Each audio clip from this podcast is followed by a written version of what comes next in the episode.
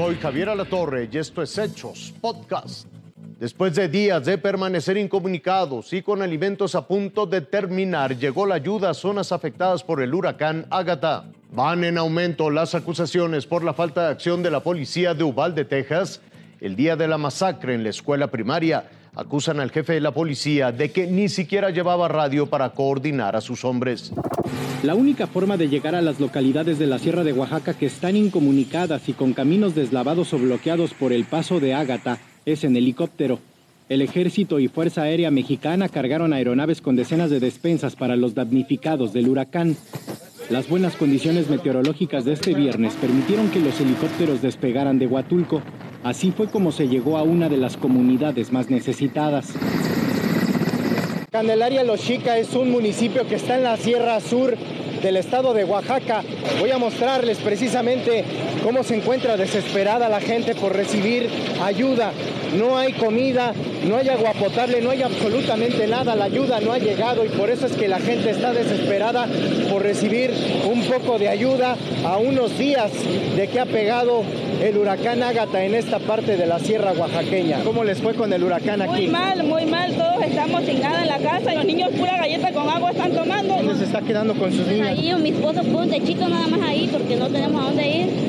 Se llevó el huracán. Todo, todo. Hay días que comemos, hay días que nada más.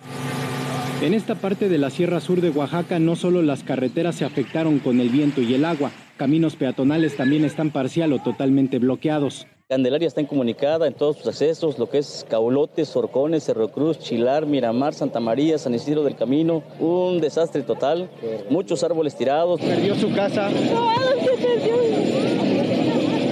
¿Cómo está su familia? Ahí estamos. ¿Cuántos niños tiene? Tengo seis niños.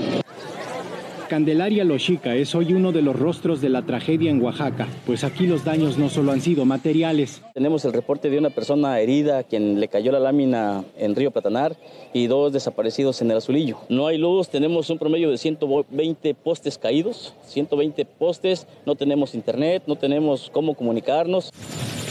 Además de las despensas que repartió el ejército, una mujer embarazada a punto de dar a luz fue rescatada de su comunidad para llevarla a un hospital en Huatulco, pues en la sierra, desde el impacto del huracán, no hay atención médica y mucho menos insumos para atender a quien lo necesite. ¿Más tranquilos? Sí. ¿Sí? ¿Cuánto tiempo tiene de embarazo? Va a subir mi técnico. ¿Sale? Le, le van a hacer caso todo lo que él diga. Sí. En San Pedro Pochutla hay un número incuantificable de caminos afectados que impiden hasta el momento llegar por tierra a varias localidades.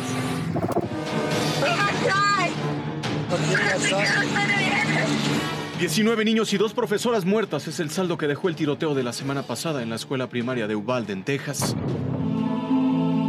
El ataque acarreó una oleada de críticas contra la policía local, que tardó casi una hora en decidirse a confrontar a Salvador Ramos. La queja más reciente va contra el jefe de los uniformados, quien estaba fuera del colegio, encargado de la misión y de dar las órdenes, pero ni siquiera portaba radio. Es decir, que no tenía ningún contacto con los agentes que se encargaban del operativo.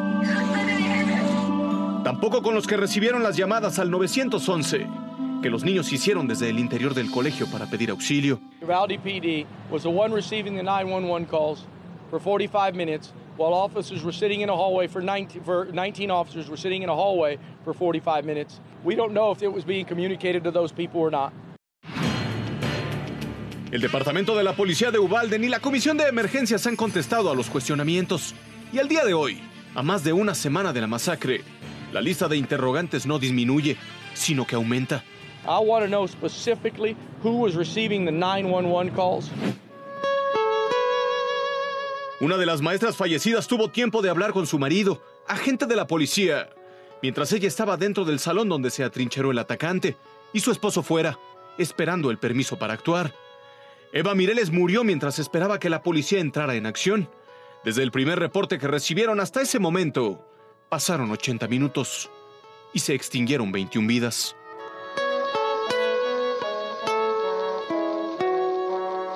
Raciel Cruz Salazar, Fuerza Informativa Azteca. Hasta aquí las noticias, lo invitamos a seguir pendiente de los hechos.